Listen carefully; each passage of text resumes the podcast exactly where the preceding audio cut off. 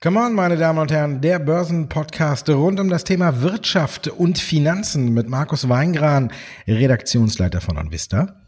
Und Andreas Lipko von der Comdirect Bank. Ja, wir hatten äh, den schwarzen Montag und heute haben wir dann den noch schwärzeren Donnerstag, würde ich mal sagen. Der DAX rauscht ordentlich in die Tiefe, über sieben Prozent im Minus. Am Montag hatten wir schon ein Minus von acht. Die Marke von 10.000 ist gefallen. Wir sind bei 9.682 rund gerade. Und da muss man sich fragen, ähm, was ist da los? Wir wissen es, Coronavirus, aber wirklich so tief, nur weil Donald Trump jetzt ein Einreiseverbot äh, in die USA für 30 Tage verhängt hat, in erster Linie gegen EU-Mitbürger. Also von daher fragt man sich schon so ein bisschen, ist das noch im Rahmen? Siehst du es noch im Rahmen? Ja, man muss sehen, wir haben momentan doch sehr, sehr viele Parallelen mit 2001. Das ist mir schon äh, bei dem Podcast aufgefallen, als wir den hier zu, am Montag eben zu der Sondersituation gut, jetzt ja nicht mehr, aber dann eben am Montag war es ja noch eine Sondersituation, der große Kursverlust und DAX ist ja praktisch schon Tag, äh, tägliches Ereignis. Ähm, die Situation ist ähnlich. Man sieht so auf der einen Seite ein bisschen Hilflosigkeit, ähm, bei den Marktteilnehmern. Man guckt hier, äh, versucht sich zu orientieren und weiß eigentlich in welch, gar nicht, in welche Richtung man schauen soll. Und auf der anderen Seite hat man hier doch ein sehr, sehr langes, zögerliches Verhalten von der Politik. Äh, also man hat hier keine klaren Ansagen. Und das führt so ein Stück weit dazu, dass eben ähm, ja, dass, dass man keine, keine Bandbreite hat. Also der Markt sucht und findet sich derzeit noch und man, man kann halt auch nicht sagen, ob die Niveaus derzeit jetzt wirklich tief sind, ob sie noch hoch sind. Aber was man eben feststellen kann, ist, dass wir auf jeden Fall weit, weit weg von rationalen Verhalten sind. Wir haben hier also sehr, sehr viel Angst und Panik derzeit in den Märkten. Das sieht man auch heute, wenn man auf die Verliererliste schaut. Hier sind ja alle Unternehmen richtig regelrecht verdroschen worden, die in den letzten Tagen sich noch gut halten konnten. Guckt dir eine RWE an, guckt dir eine Wirecard an, guckt dir eine Volkswagen an. Alles Unternehmen, Unternehmen, die eigentlich bisher solide dastanden, die überzeugen konnten, wo die Marktteilnehmer so versucht haben, wenn sie noch im DAX unterwegs sein sollten, hier ihr Heil zu finden. Und das ist jetzt momentan heute nicht mehr der Fall. Also man haut wirklich alles raus, was nicht bei drei auf dem Baum ist, was in irgendeiner Form äh, noch verwertbar ist. Und so eine Situation sind irrational. Das heißt, wenn man hier wirklich zwischen die Räder kommt, wenn man hier zu früh zugreift, dann kann man hier nacheinander wirklich eigentlich nur noch Geld verlieren. Deswegen ist es eigentlich auch ratsam mit, oder das, was wir auch gesagt haben, man sollte eben wirklich schauen, wenn man den Finger ins Wasser hält, muss man damit rechnen, dass da vielleicht der ein oder andere Piranha mal reinbeißt und dass es wehtut. Ähm, langfristig werden aber diese dann werden diese Piranhas aus dem Wasser auch wieder verschwinden und dann wird, das ist leider so, in drei Monaten höchstwahrscheinlich keiner mehr so richtig über den Coronavirus reden, oder was denkst du? Also ich denke, dass wir länger als äh, drei Monate brauchen, um nicht mehr darüber zu reden. Ich glaube, wir sind ja jetzt im Bärenmarkt abgekippt und wir nähern uns jetzt tatsächlich auch schon der prozentualen, einen prozentualen Rücksetzer, der zum Teil, wie du schon richtig sagst, äh, irgendwie nicht mehr äh, zu begründen ist, äh, irrationales Verhalten. Auf der anderen Seite wird die Panik immer größer und mittlerweile, muss ich ganz ehrlich sagen, kann ich es auch komplett verstehen. Und äh, ich glaube, keiner glaubt mehr so richtig daran, äh, dass wir nicht in eine Rezession abrutschen, aber irgendwie traut sich auch keiner, das jetzt noch äh, so in der Phase jetzt auch auszusprechen, weil ich weiß nicht, wo es herkommen sollte. Und wenn ich heute die EZB sehe, und dann kann ich auch verstehen, dass der Markt noch weiter abkippt. Auf der anderen Seite muss man natürlich sagen, äh, EZB ist ja jetzt nun mal nicht irgendwie, oder die Notenbanken an sich sind ja kein Allheilmittel, um die Märkte nach oben zu treiben. Das ist ja nun mal nicht ihre Aufgabe. Aber wenn ich sehe, was die EZB heute verkündet hat, das ist ja gar nichts. Ich meine, wir haben ja heute schon hier äh, oft darüber diskutiert, dass vielleicht zu viel Geld im Markt ist, dass die Probleme woanders liegen und dann kommt halt die EZB und sagt ja, okay, wir erhöhen ein bisschen unsere Anleihenkäufe und das war es im Grunde genommen. Ich meine, das ist, die EZB ist jetzt auch so ein bisschen Sklave ihrer eigenen Politik. Die haben ja schon alles quasi dahin äh, gelegt, wo es äh, fast nicht mehr niedriger geht. Und jetzt kommt halt eben tatsächlich so ein äh, Coronavirus aus dem Nichts. Da hat, das hatte ja keiner auf der Rechnung. Und ich glaube, es ist bislang auch äh, ja teilweise ein Stück weit unterschätzt worden. Auch ich habe hier immer mal äh, was Flapsiges oder so dazu gesagt. Und ich muss sagen, ich habe meine Meinung da komplett geändert. Ich denke, dass es tatsächlich große Auswirkungen haben wird, wenn man jetzt auch nach Italien guckt, wie schnell sich das da verbreitet und vor allen Dingen auch, wenn man sieht, was Italien unternimmt. Jetzt müssen alle zu Hause bleiben, alle Lokale sind geschlossen. Man hat im Grunde genommen nur noch ähm, die Apotheken offen, die Tankstellen und ein Kiosk. Das wäre dann, glaube ich, wenn ich da wohnen würde, für mich lebenswichtig, weil ich, glaube ich, mir 20 Stangen Zigaretten kaufen würde und zu Hause bleiben würde. Ähm, da kann man das jetzt nur ein Stück weit verstehen. Und wie du auch schon sagst, die Politik ist da, glaube ich, nicht so ganz entschlossen. Ich glaube, das ist auch so ein Drahtseilakt. Wenn man tatsächlich alles wirklich sagen würde, wie es ist, wäre die Panik, glaube ich, noch größer. Aber eine Notenbank kann jetzt hier die Märkte nicht stützen und mit dem, was heute da beschlossen wurde, denke ich auch nicht, dass äh, in normalen Zeiten oder irgendwie irgendwas so genützt hat. Lagarde sagt jetzt, wir greifen kleineren Firmen und Haushalten unter die Arme, ja. Ich glaube wirklich, dass die EZB nur noch das äh, Heilmittel äh, Helikoptergeld hat. Wir beweisen jedem äh, EU-Bürger äh, zwei bis 400 Euro monatlich aufs Konto und dann soll er ähm, das ausgeben und die Konjunktur wieder ankurbeln. Aber pff, ob sie das machen, weiß ich jetzt nicht. Aber ich glaube, das ist für mich so der einzige Weg, wie man also eine Rezession oder wie man das Ganze ein bisschen auch wirklich jetzt stoppen könnte. Und dann, wie du schon sagtest, die Politik ist ja nicht einheitlich. Wenn ich überlege, wie lange die diskutiert haben, ob das Spiel Bayern München gegen äh, äh, Union Berlin jetzt vor Zuschauern stattfindet oder nicht. Das ist ja äh, Wahnsinn, wie lange darüber diskutiert wurde, dass jetzt hier auch keine, keine einheitliche Linie kommt. Das ist immer wieder typisch, auch typisch Deutschland. Während alle anderen hier schon klare Ansagen haben, wird in Deutschland immer noch fleißig weiter diskutiert. Dann können wir doch wieder über Helikoptergeld reden. Wer weiß, ob die Deutschen das ausgeben oder nicht dann doch eher sparen? Das ist ja dann noch die nächste Frage. Alle anderen geben wieder Geld aus. Ich finde, hier müssen, müssen jetzt klare Signale kommen äh, von der Politik. Hier ist nicht die EZB gefragt, die kann vielleicht den, mit Anleihenkäufen den Staaten vielleicht noch was unter die Arme greifen, aber hier ist jetzt unser Finanzminister gefordert, der jetzt tatsächlich dann entweder mit Steuererleichterungen oder mit sonstigen Hilfspaketen da wirklich äh, zugange kommen musste. Wir seit der Niedrigzinspolitik sagen ja alle schon, Deutschland muss von dieser schwarzen Null weg, um, um das alles anzukurbeln. Und äh, ich glaube, die Rufe sind jetzt lauter denn je und auch berechtigter denn je. Also wenn man wirklich jetzt was dagegen unternehmen will, dann ist tatsächlich äh, der Herr Scholz gefragt und nicht äh, Frau Lagarde. Also so sehe ich das.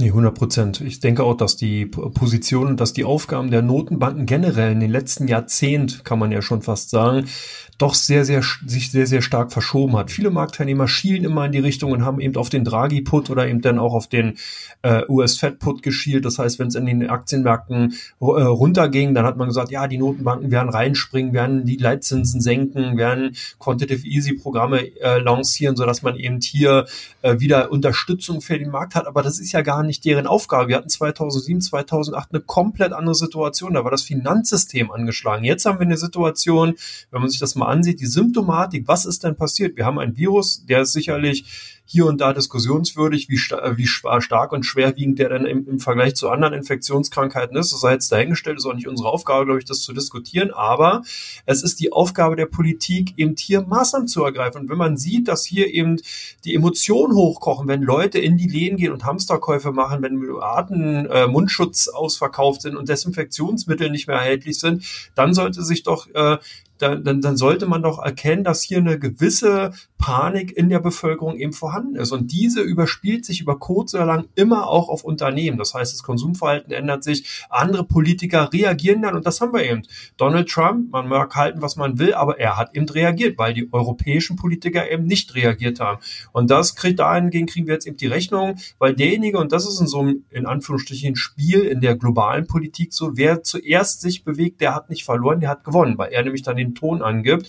Und das haben wir von den USA in den letzten Wochen und Quartalen auch immer wieder gesehen, auch bei den ganzen Handelsprotektionismusfragen, bei Handelsstreitigkeiten haben die USA ganz klar den Ton angegeben. Auch in diesem Fall ist aus meiner Sicht heraus wirklich ganz klar eine Ansage zu machen. Dann soll man doch wirklich sagen, man lässt jetzt einfach vier Wochen mal die Leute zu Hause, dann ist das Thema vom Tisch, dann können aber auch die Analysten und die Investoren einfach auch damit kalkulieren. Man weiß, in die vier Wochen ist eben mal äh, die Wirtschaft stillgelegt, wenn man so will, aber danach geht's dann wieder weiter. Was wir jetzt haben, ist so ein Tod auf Raten.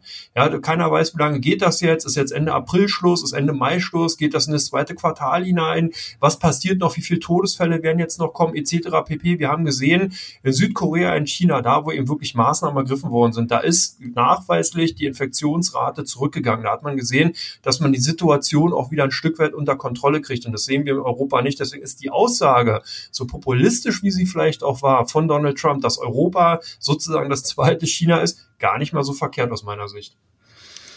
Ja, dass Europa jetzt nichts getan hat. Ich finde die Anschuldigung ein bisschen äh, auch dann ein bisschen hoch. Also er hat jetzt gehandelt, das finde ich auch okay. Und dann kann man jetzt drüber streiten oder nicht. Also auf jeden Fall ist es auf der anderen Seite auch mal eine Maßnahme, die so ein bisschen für Beruhigung sorgt oder auch ein bisschen äh, eben so ein Charakter hat, dass es ein bisschen beruhigen könnte. Dass es der Börse nicht hilft, sieht man ja auch am Dow Jones wieder. Der, der heute Handel ist gerade auch schon wieder ausgesetzt worden, heißt also, wir sind auch wieder im Dow äh, über sieben Prozent im Minus. Der DAX nähert sich der zehn Prozent Hürde, 9.439 jetzt gerade.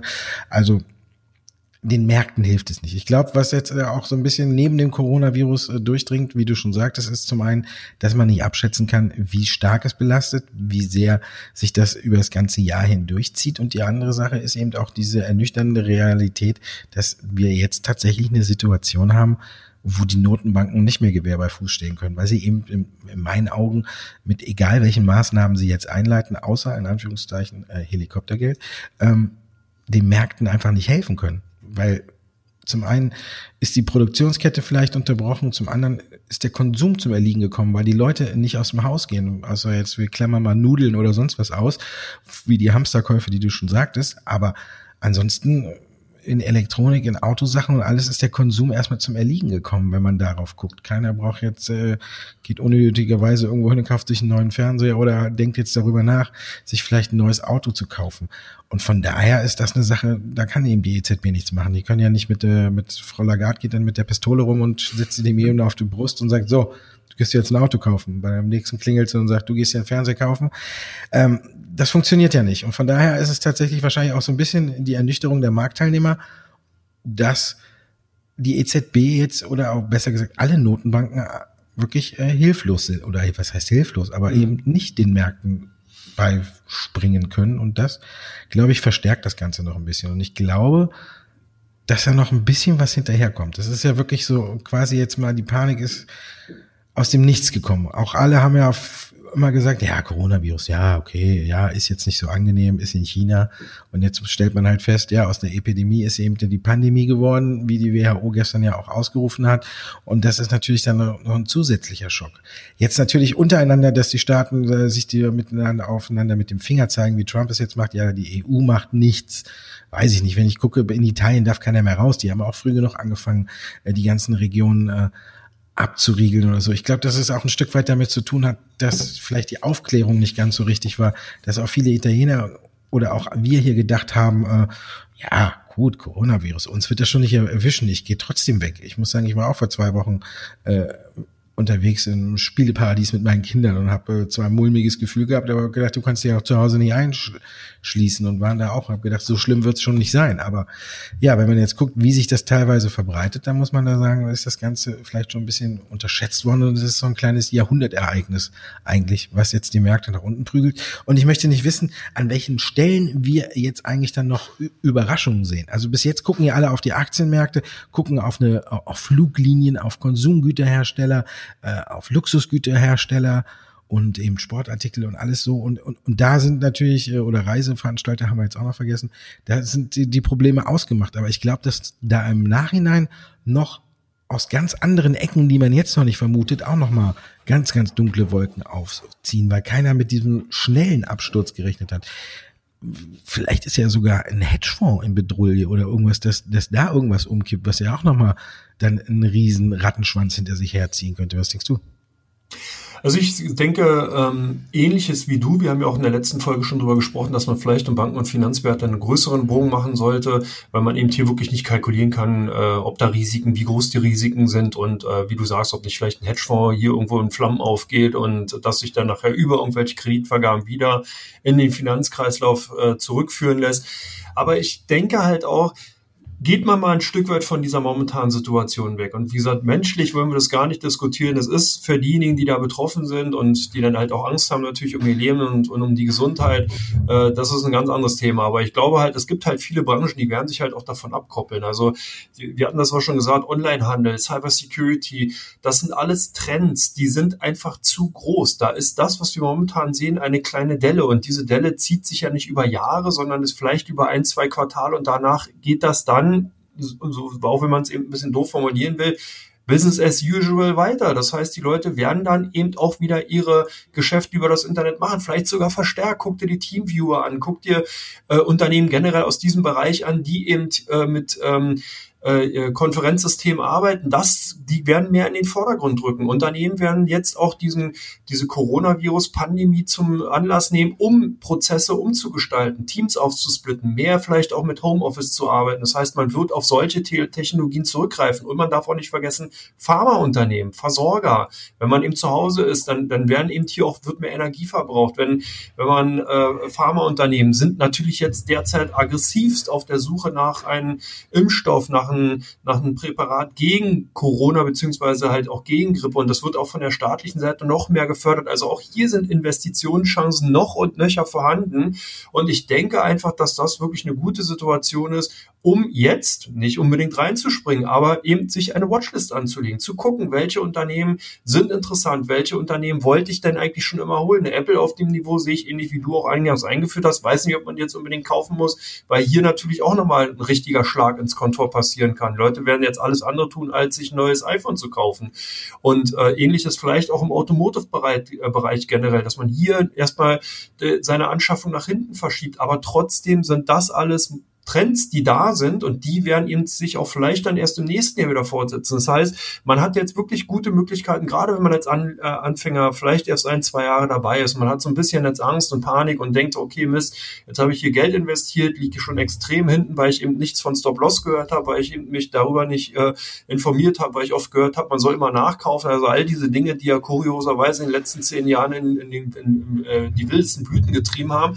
Dann hat man jetzt eine Chance, dieses Lehrgeld, was man ja unter Umständen vielleicht einge äh, äh, schon eingezahlt hat, dass man das anwendet, dass man jetzt einfach auch lernt und sich damit beschäftigt, Unternehmen nochmal genau durchleuchtet. Warum hat meine eine Aktie, die ich vielleicht im Depot hat, 30 Prozent verloren und die andere nur 15, obwohl sie in dem gleichen Index sind und so. Und das sind alles Dinge, die kann man auch in solchen Situationen lernen. Und das ist eben auch dann, sage ich mal, wie eine Art Studiengebühr, die man dann vielleicht zahlen muss, wenn man äh, bisher nicht anders agiert hat.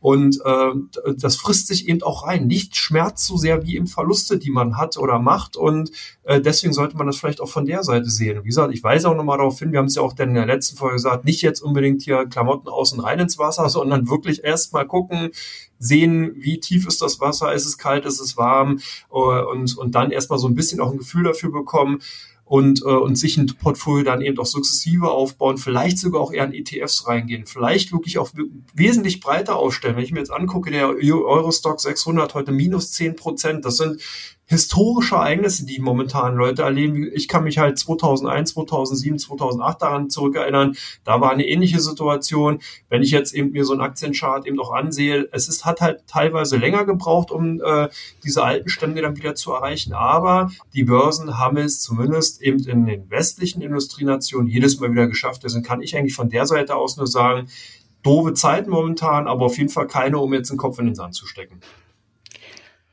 Kopf in den Sand wahrscheinlich nicht und alle, die jetzt äh, sich äh, da sitzen und sich ärgern, dass sie keinen Stop-Loss gesetzt haben, ich glaube äh, RWE, die heute um 17,87 Prozent abschmiert, Wahnsinn. da hätte auch äh, kein Stop-Loss genutzt, wenn alle ja. durch diese RWE-Tür wären, da wäre die Aktie auch unlimitiert in den Handel gelangt, nachdem der Stopp ausgelöst wurde und dann hätte auch keiner zu dem Stoppkurs für die Aktie geboten. Also wäre der Verlust äh, im Wesentlichen nicht kleiner gewesen. Dann muss er sagen, an solchen Tagen wie heute äh, nützt eigentlich auch ein Stop-Loss ziemlich wenig. Also da braucht sich keiner jetzt ärgern, wenn er den nicht gesetzt hat, weil das nützt einfach auch nichts.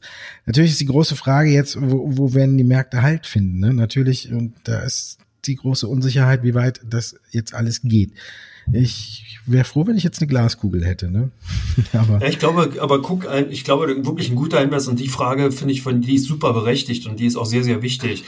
Wenn man jetzt in den Markt investiert ist, dann muss man jetzt wirklich auf die politische Schiene gucken. Ich, die Notenbanken, die haben jetzt überhaupt kein, kein Instrumentarium mehr. Du hast es bereits gesagt. Was sollen die denn jetzt machen? Selbst wenn sie mit Helikopter über die, über die Städte fliegen und da das Geld äh, säckeweise rausschmeißen, dann werden sie vielleicht höchstens erreichen, dass sich der ein oder andere das Genick bricht, weil der dann so einen Kopf, äh, so, einen, so einen Sack auf den Kopf kriegt. Aber es bringt erstmal nichts. Die Leute werden werden eher noch mehr Panik bekommen. Das heißt, jetzt muss erstmal die Situation geschaffen werden, dass man hier wieder Ruhe bekommt und vor allen Dingen, dass die Investoren rechnen können. Die brauchen Zahlen. Die Börsianer, Marktteilnehmer sind Zahlenmenschen und keine Emotionsmenschen. Und wenn es Emotionsmenschen wären, passiert genau das, was wir momentan haben. Dann haben wir Bewegung. Warum verliert eine RWE 17 Prozent an einem Tag? Haben die irgendwie, ist bei dem Atomkraftwerk in die Luft geflogen? Oder das sind alles Fragen, die muss man sich halt auch einmal stellen. Und das ist eben wirklich pure Irrationalität. Ich sage nur 2001. Ja, wenn man auf die Zahlen von RWE heute guckt, ist es äh, erst recht nicht erklärbar, dass die Aktie heute 17,87 Prozent auf die Mütze bekommt. Aber dann ist irgendwie aus irgendeiner Ecke wieder einer gekrochen und hat gesagt, äh, die Dividende nur um 10 Cent zu erhöhen, nachdem man den Gewinn quasi verdoppelt hat, ist ja viel zu wenig. Da hatten wir uns äh, weitaus mehr vorgestellt und dann geht's äh, also auch direkt wieder nach unten. Ja, es ist, glaube ich, auch dieses irrationale Verhalten äh, der Anleger das teilweise dann auch so ist, dass man äh, die Aktie, die mit dem meisten Gewinn im Depot hat, dann auch als erstes wieder rausschmeißt. Anstatt zu sagen, okay, selbst wenn es hier ordentlich zurückkommt, bin ich mit der Aktie nach dem Einbruch immer noch im Plus. Werden dann die Aktien erstmal rausgeschmissen, wo man Gewinne versucht zu sichern und die Aktien, die schon äh, heillos im Minus sind, da ist es dann egal. Ne? Die können dann ruhig weiterfallen. Ja, die war ja schon 30 Prozent im Minus, ist mir doch egal, ob die nächste Woche 50 Prozent im Minus ist. Ne? Genau, buy and. Genau, da schmeiße ich lieber dann eine RWE raus, da sichere ich mir dann noch äh, zwei oder drei Prozent äh, Gewinn. Ne? Das, die andere Aktie, die man da, äh, wer ich es auch immer sein mag, äh, mit Buy and Hope im Depot äh, lässt, auch in der Phase, wo es gut nach oben geht, immer andauernd im Minus liegen wird, äh, soweit denkt dann, glaube ich, dann keiner nach. Auch eine Wirecard heute. Auch äh, gute Neuigkeiten. Neue Kooperation mit Klarna, also dem ja am höchst bewertesten Startup in äh, ganz Europa, auch so einer Art Bezahldienstleister, der ganz neue Modelle hat. Die kooperieren jetzt auch zusammen. Auch eigentlich eine super Nachricht, aber die Aktie ist der zweitschwächste Wert mit über 12 Prozent, ne? wenn man jetzt drauf guckt. Die ersten fünf Top- und Flop-Aktien, wo ich bei uns jetzt auf der Seite drauf gucke, sind alle zweistellig im Minus. Ne? Mhm. Ne? Und da sind ja jetzt, gut, bei Daimler könnte man ja vielleicht noch sagen, okay, Automobilwerte, ja, okay, da könnte ja noch was passieren und aber ja, also das kann man heute irgendwie nicht so richtig greifen. Auch eine Münchner Rück. Ich weiß jetzt nicht, wer, warum der Rückversicherer wie viele Veranstaltungen werden ausfallen. Natürlich viele, aber sind die auch alle tatsächlich versichert? Ich weiß es nicht. Also ich glaube eher, dass es für die Veranstalter eher ein, ein riesengroßes Problem ist. Also von daher, ja, Ölpreis natürlich fällt parallel und äh, Bitcoin auch. Also wird ja gerade, wird, äh, daran sieht man vielleicht auch, dass es äh, irgendwie komplett äh, aus dem Ruder läuft, weil man ja auch irgendwie, normalerweise erkennt man ja so einen kleinen sicheren Hafen, ne, wo man sagt, okay, die rennen jetzt alle raus, Anleihen sind's, okay, da fällt die Rendite, also alle wechseln wieder äh, Richtung Anleihen, aber auch normalerweise hat man noch andere Assets gesehen, die zumindest steigen. Aber der Goldpreis ist heute drei Prozent im Minus, der Ölpreis sechs Prozent und der Bitcoin wird auch abgeschlachtet und fällt unter 6000 US-Dollar wieder. Der liegt 25 Prozent im Minus, verliert heute ein Viertel an Wert. Zuletzt konnte man ja irgendwie noch sehen, wenn ein bisschen Panik aufkam, dass zumindest der Goldpreis gestiegen ist und auch der Bitcoin so ein bisschen sich als sicherer Hafen entwickelte. Aber ja, da sind wir heute ganz weit von entfernt, dass wir irgendwo außer Anleihen, Bundesanleihen vielleicht noch einen, einen sicheren Hafen sehen. Und das zeigt auch so ein bisschen, dass, wie groß die Panik gerade ist. Gold ist natürlich auch interessant, da wird ja auch schon gemunkelt, dass äh, einige, weil wir eben auch schon über Hedgefonds gesprochen haben, jetzt äh, ihre Goldreserven und ihre Goldinvestments äh, alle auf den Markt schmeißen, äh, weil äh, sie an anderer Stelle äh, ein wenig Kapitalbedarf haben, sage ich jetzt mal so. Aber jetzt natürlich die Frage, wo findet der DAX seinen Halt? Das ist ja das Einzige, was zurzeit eigentlich interessiert. Auf Einzelwerte braucht man gar nicht so richtig eingehen, weil wir haben es ja gerade gesagt, ein Beispiel von RWE oder Wirecard heute siehst du ja, die werden sowieso nicht beachtet, obwohl es gute Nachrichten sind. Irgendwann äh, wird man sagen, oh, da war ja mal was und wird sich vielleicht dran erinnern, aber heute ist mir egal, ob die eine gute Kooperation haben, ich verkaufe. Aber wir sind jetzt bei ja, 9000 unter 9,5 sind wir aber jetzt auf jeden Fall runtergefallen. Und jetzt ist natürlich die Frage, wo endet das ganze Szenario? Was denkst du? Ja, schwer zu sagen. Vor allen Dingen, ähm, es ist halt ähm, wirklich jetzt, ja, das ist halt Panik an den Märkten. Ich denke, es kann schon nochmal sein, dass wir jetzt heute im Tagesverlauf vielleicht sogar noch ein, zwei Prozent tiefer gehen. Das ist sehr, sehr symptomatisch dafür. Was ist der Hintergrund dabei? Weil eben Investoren an der Seitenlinie stehen. Das heißt, die, die wirklich noch Liquidität dann jetzt haben, die auch frühzeitig verkauft haben, was ja auch viele Marktteilnehmer gemacht haben, die warten erstmal, weil man eben nicht jetzt den Finger ins Wasser, weil man eben nicht versucht, das fallende Messer aufzuhalten, sondern man wartet, bis eben hier ein Boden gefunden ist. Und wenn eben die Käufer natürlich wegbleiben und wie auf der anderen Seite viele Marktteilnehmer haben, die zum Beispiel über algorithmische Handelsprogramme eben im Markt sind, dann ist das Trendbeschleunigung. Das heißt, die verkaufen weiter, solange wie der Abwärtstrend intakt ist. Und das führt dazu, dass wir teilweise sogar eine Beschleunigung haben. Aber das Gute ist, solche Phasen sind meist am Ende einer Bewegung. Wir haben es ähnlich auch gesehen auf der, bei der Aufwärtsbewegung, hat es dann auch, der DAX hat eine ganze Zeit lang gebraucht, bis er dann neue Highs ausgebildet hat. Dann hat er die äh, neuen Highs bekommen.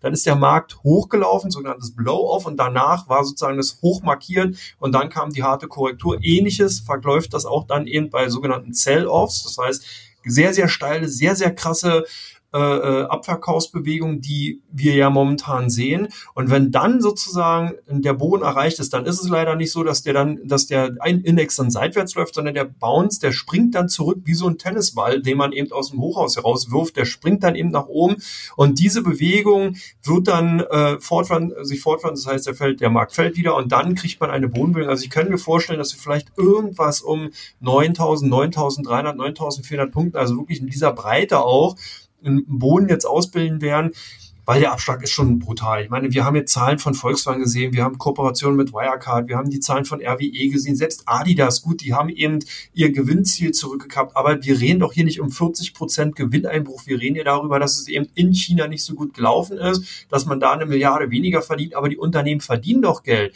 Wenn wir eine Phase hätten, wo wir wirklich in der Rezession wären oder sind, wo, wo die Unternehmen keine Gewinne mehr machen, wo man eben hier, so eine Phasen gab es ja eben auch schon mal, wo eben äh, ähm, wirklich rote Zahlen äh, oder bekannt gegeben werden, wie damals bei den Versorgern, dann kann ich es verstehen, dass man sagt, okay, diese Unternehmen fässt man nicht mehr an, aber es gibt eben noch sehr, sehr viele solide Unternehmen, die werden diese Delle, die wir eben momentan sehen, wegdrücken. Und äh, man muss halt äh, dahingehend auch einen kühlen Kopf dann halt bewahren. Wie gesagt, ich denke 9000, 9300, 9400 in den Dreh, da wird sich jetzt ein Boden ausbilden, das ist halt wirklich schwierig einzugrenzen dass wir dann nicht schnell nach oben springen und dann sozusagen äh, wieder in Richtung 12.000 gehen, das schließe ich jetzt erstmal aus. Dafür ist die Unsicherheit zu groß. Wir werden dann erstmal eine Seitwärtsbewegung sehen, die sich vielleicht bis Mitte des Jahres hinzieht, äh, so in dem Bereich, dass wir dann so 9, 5, 10.000 Punkten in dem, äh, in dem Dreh da sein werden. Und dann muss ich eben zeigen, äh, wie lange war eben wirklich das Coronavirus-Thema in, in den Märkten, wie stark sind die volkswirtschaftlichen Auswirkungen, also auch auf die einzelnen Unternehmen runtergebrochen, also auf der Mikroebene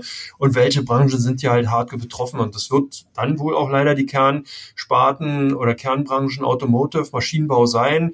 Ich kann mir vorstellen, dass halt andere Technologieunternehmen, SAP, die werden sich da auch relativ schnell wieder erholen und dann ist das Thema auch vom Tisch. Also wie gesagt, ich denke, das ist so meine Punkte. Was denkst du denn? Ich denke, dass es ein bisschen tiefer geht. Ich denke, wir werden äh, die neuen auch noch unterschreiten. Oh. Auch wenn ich jetzt hier der Schwarzmaler bin, weil ich was mich so ein bisschen verunsichert ist, dass man, was du schon sagtest, ist alles richtig, aber man kann es nicht einschätzen. Und wir wissen ja, der Börsianer an sich liebt ja nichts mehr als Unsicherheiten. Und wenn man jetzt auf eine Puma guckt, das ist ja auch so ein bisschen äh, alles unglücklich gelaufen. Adidas bringt die Zahlen und du sagtest schon, 2019 war ein hervorragendes Jahr. Auch Adidas hatte Anfang 2019 äh, hausgemachte Probleme, weil man bei der Produktion irgendwas versabbelt hatte und von daher gesagt hatte, man kann die eigenen Umsatzziele im ersten Quartal nicht erreichen. Wenn man auf die Jahreszahlen guckt, alles schön und gut, alles ausgebügelt, alles hervorragend. Aber dann kommt keine klare Aussage und man sagt, man will weiter wachsen und dann kommt so in Klammern, äh, da steht alles unter dem Coronavirus-Vorbehalt. 2018 und 2019 war zum Beispiel China der wichtigste Markt für Adidas. Ich glaube nicht, dass sie das komplett ausbügeln können. Ich glaube, die können froh sein, wenn sie Vorjahresniveau erreichen. Und deswegen glaube ich, dass die Zahlen zum ersten Quartal katastrophal werden für viele. Und dass das äh, so ein bisschen nochmal die Panik äh, nicht so in der Form, wie wir sie jetzt sehen, äh, beschleunigt nach unten drückt, sondern dass wir einen, seichten Abwärtstrend sehen. Weil die Quartalszahlen bei vielen Unternehmen in den Keller gehen werden. Auch eine Apple wird brutal leiden, denke ich, im ersten. Also ist ja schon das zweite Quartal für Apple. Das erste ist ja hervorragend gelaufen. Und erst wenn sich so äh, einen Silberstreif am Horizont abschätzt. Und ich glaube, das ist erst für viele beim zweiten oder beim dritten Quartal der Fall. Dann glaube ich auch, dass die Märkte sich wieder äh, langsam fangen und aus dem Seitwärtstrend oder seichten Abwärtstrend, äh, Seitwärtstrend und Aufwärtstrend ein. Und bis man das wirklich alles greifen kann, weil Adidas klammert den Coronavirus erstmal aus und sagt, wir wollen weiter wachsen. Glaubt irgendwie, wenn man auf die Anleger guckt, hat es irgendwie keiner den abgenommen. Eine Stunde später kommt Puma mit einer Gewinnwarnung raus und Umsatzwarnung und sagt, aber wir können nicht sagen, wie groß die ist. Also das zeigt auch so ein bisschen, dass die Unternehmen das aktuell selber auch noch nicht einschätzen können. Die sagen zwar einfach nur, und Puma sagt einfach nur, ja, wir können äh, unsere vor vier Wochen gegebene Prognose definitiv nicht mehr halten. Aber früher konnte man wenigstens sagen, um wie viel Prozent oder sonst was und konnte einen Grund liefern. Jetzt kann man nur den Grund liefern, aber man kann tatsächlich nicht das beziffern. Und das ist so ein bisschen das Problematische. Und ich glaube auch nicht, dass die Unternehmen das schon alle nach dem ersten Quartal beziffern können, wie groß der Schaden ist und wie lang dieser Schaden dauern wird. Vielleicht schon nach dem Halbjahr. Dann kann man vielleicht schon ein bisschen klarer sehen. Und ich glaube, dass es bis dahin wirklich schaukelig wird, also bis Mitte des Jahres weil eben äh, noch nicht so konkret die Zahlen auf dem Tisch liegen. Da muss man dann auch wieder gucken. Ich denke, die Amerikaner, die sind ja immer ein bisschen schlauer damit. Die lassen den Unternehmen ja die Analysten und Experten immer so ein bisschen Luft, damit man auch schön positiv überraschen kann. In Deutschland äh, kalkuliert man da eher lieber Oberkante, Unterlippe, ne, damit die Messlatte auch schön hoch liegt und damit man mit den Zahlen auch eher enttäuschen kann. Oder man hackt danach dann ein bisschen auf der Dividendenerhöhung rum oder sonst was. Von daher wird sich das dann auch wieder ein bisschen zeigen. Aber ich glaube, dass die Unsicherheit und der Abwärtstrend noch ein bisschen weiter nach unten geht. Vor allen Dingen glaube ich auch nicht, dass wir den Höhepunkt in Deutschland mit der mit dem Coronavirus irgendwie gesehen haben. Ich glaube auch nicht, dass wir uns da so richtig ausklammern können, sondern dass es hier auch nochmal mit der Zahl der Infizierten äh, nach oben geht und alles. Und von daher äh, könnte das eine auch nochmal einen Abwärtsschub einleiten. Es ist natürlich jetzt schon viel eingepreist, aber ich denke, da ist noch Luft bis äh, wenn man so guckt, das nächste Tief, ne, jetzt sind wir so an so einem kritischen Punkt. Wenn ich jetzt hier mal gucke, dann haben wir 9,3, ungefähr 9,38 nochmal so eine kleine Unterstützungslinie, die man sich einziehen könnte. Und die nächste liegt eben im Bereich von 8.800. Und wenn die wirklich fällt, dann können wir sagen, äh, okay, dann ist der Weg eigentlich frei bis 8000. Also ich glaube, das ist alles noch nicht ganz ausgestanden. Ich glaube tatsächlich erst, wenn hier klare Ansagen von der Politik kommen mit, mit Steuererleichterung oder sonst was, kann die Rezession abgewendet werden, dass das das alles vielleicht bremst. Aber die Quartalszahlen, glaube ich, zum ersten Quartal, die werden durch die Bank fast gruselig sein. Aber hier kann man vielleicht dann schon sehen, wie du auch schon sagtest, es gibt Branchen, die weiter wachsen, die immer profitieren und die werden sich dann wahrscheinlich auch schon nach den Quartalszahlen, nach den Q1-Zahlen herauskristallisieren. Wahrscheinlich muss man anfangen, jetzt noch ein bisschen genauer zu selektieren und gucken, tatsächlich kann man nach dem Q1-Zahlen dann so ein bisschen herausarbeiten, wen hat die Corona-Krise jetzt voll getroffen, wen so ein bisschen und wen zum Beispiel überhaupt nicht. Der SAP oder so hast du ja schon angesprochen, wird ja viel spekuliert, wer das alles sein könnte. Ich glaube, die Anleger sind soweit verunsichert, dass sie hier tatsächlich irgendwas schwarz auf weiß auf dem Tisch liegen haben müssen und das sind eben die Q1-Zahlen und da müssen wir ja noch ein bisschen warten. Und danach, denke ich, erst wird sich das ein bisschen wieder alles erholen. Also ich sag mal, ja, ich glaube, die neuen würden, würden wir noch unterschreiten. Aber ich habe natürlich auch keine Glaskugel, aber ich bin zurzeit ein bisschen äh, pessimistisch. Eigentlich bin ich immer ein lebensfroher Mensch, finde Aktien toll, äh, positiv. bist du hoffentlich gelernt. auch so, oder? Ja, aber ich bin äh, normalerweise jetzt bin ich so ein bisschen äh, da nicht angeschlagen, ich weiß nicht, wie man es ausdrücken soll, aber ich bin pessimistisch. Ich bin eigentlich so, durchaus Optimist und denke immer an das Gute im Menschen und vor allen Dingen an das Gute in der Aktie. Aber jetzt zur Zeit äh, bin ich dann doch äh, mal so ein bisschen ja angeschlagen. Also mein Optimismus ist äh, ist einmal mit dem Vorschlag hammervoll erwischt worden, glaube ich. Also da bin ich jetzt echt ein bisschen skeptischer geworden. Ich habe auch bei Mahlzeit lange Zeit immer gesagt, ja, ja, die Schnäppchenjagd und man sollte jetzt gucken und alles. Und muss sagen, ja, puh, vielleicht das Schnäppchen, dann kommt das Superschnäppchen, dann kommt das Hyperschnäppchen und dann Megaschnäppchen und dann, dann muss man jetzt Geld mehr da.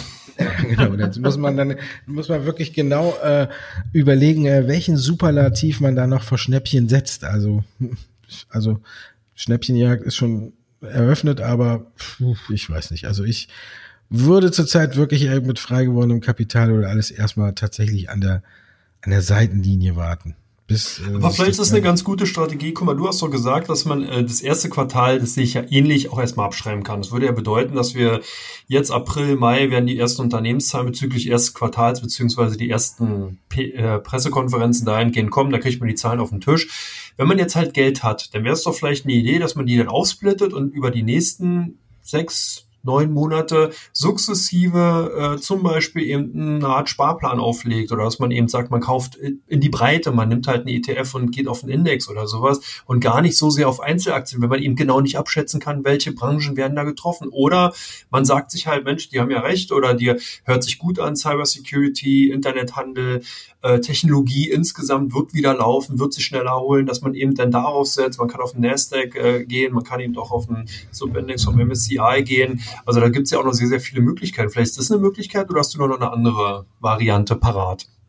Nee, also muss ich auch sagen, so in der Art, jetzt erstmal sondieren, gucken und dann äh, eventuell dann irgendwann zuschlagen. Gut, man, jetzt kann man wieder den alten abgedroschenen äh, Spruch liefern, äh, den optimalen Einstiegszeitpunkt wirst du eh nicht finden. Jetzt ja. ist natürlich dann auch die Frage, bin ich ein kurzfristiger Trader? Da ist es zurzeit für mich absolut äh, schwierig, außer wenn man jetzt ein paar Tage short war, hat man gut was gemacht, aber ansonsten weiß ich nicht, ob man da jetzt irgendwie kurzfristig immer so sehr agieren sollte. Also wenn man auf Sicht von zwei bis drei bis vier Jahren denkt, ja, denke ich, komme jetzt langsam in den Bereich, wo man schon sagen kann, vielleicht kann man bei dem einen oder anderen Qualitätswert, der ja nicht vom Markt verschwinden wird, äh, sich natürlich äh, schon mal eine kleine Position aufbauen, Staffelkäufe vielleicht und gucken, ob es weiter runtergeht und wenn es weiter runtergeht, nochmal ein bisschen verbilligen oder wenn es weiter, wenn sich die Aktie wieder ein bisschen fängt, kann man ja auch nochmal nachkaufen. Ist ja alles so kein Problem. Zum Beispiel auch, was mich wundert, ist äh, Kia Gen zum Beispiel auch. Äh, mhm. die, da liegt ein Angebot, ein Übernahmeangebot für 39 Euro auf dem Tisch und äh, Gut, es ist natürlich jetzt ein bisschen Zeit, bis das alles kommen würde oder sonst was, aber die Aktie steht bei 35,69. Äh, also wenn ich mir davon ein paar reinlege, ich glaube nicht, dass die auch so viel fällt. Und ich weiß, irgendwann, wenn das Übernahmeangebot kommt, kriege ich mal 39 Euro dafür. Ne? Also von daher, hm, komisch. Wäre vielleicht auch mal so eine Variante, wo man sagen kann, okay, kann sich ja jeder ausrechnen, wie die Performance bis 39 Euro ist und da kann man dann sagen, okay, ist vielleicht doch, doch noch ein bisschen mehr als äh, Tagesgeld oder so. Also Vor allen Dingen das Interessante ist ja, Kia Gen stellen ja diese Testkits wohl unter anderem her, also für jetzt zum Nachweis Coronavirus, eigentlich müssten bei denen ja die Auftragsbücher brummen. Also jetzt nochmal, ich weiß es nicht genau, aber könnte man ja annehmen. Die sind ja in diesem Bereich tätig, also eigentlich läuft das Geschäft bei denen ja gut. Sonst würde ja auch eine Thermofischer nicht die Hände nach Kia Gen ausstrecken, wenn es sozusagen in Anführungsstrichen Saftplan wäre. Das ist zum einen und zum anderen bieten die ja 39 Euro, ne? Und die Aktie ja. steht bei 35,70. Äh, also, naja, wir sind immerhin, äh, jetzt muss ich meine Rechenkünste.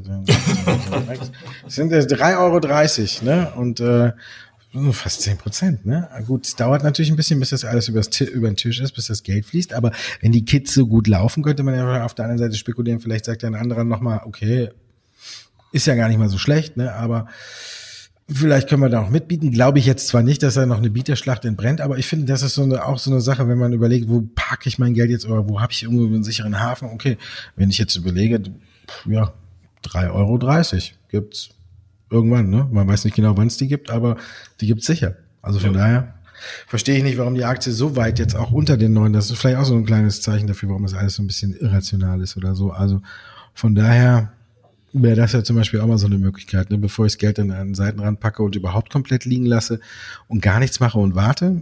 Ich meine, mich hindert ja auch keiner daran, irgendwann wieder Kia gehen dann auch wieder zu verkaufen oder so, ne? Aber wenn ich sage, okay, es dauert mir jetzt zu lange, aber das ist auch so eine Sache, wo ich sage, könnte man ja auch mal drauf gucken, ne? Pharmawerte hast du schon angesprochen. Ja, ansonsten kann man einfach nur sagen, ne, wir sind jetzt ungefähr 31 Prozent hinten könnte noch ein paar Prozent mehr werden, könnte nicht. Wenn wir es genau wüssten, wären wir ja auch in Hawaii, ne? Und nicht äh, in Quickborn oder Köln, ne? So sieht's aus. Müssen wir auch äh, sagen, ne? Wenn man das alles so genau wüsste. Von daher kann man sagen, starke Nerven weiterhin für die Anleger, nicht ins Boxhorn jagen lassen. Ist schmerzhaft, ist äh, nicht schön, aber auch kein Grund, äh, dem Aktienmarkt komplett den Rücken zu kehren. 100 Prozent deiner Meinung.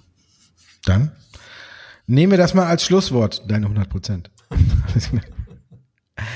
Dankeschön, dass Sie uns zugeschaut, zugeschaut sage ich schon, zugehört haben, meine Damen und Herren. Nächste Woche gibt es eine neue Folge von Come On, der Börsenpodcast rund um das Thema Wirtschaft und Finanzen. Danke dir, Andreas. Danke dir, Markus.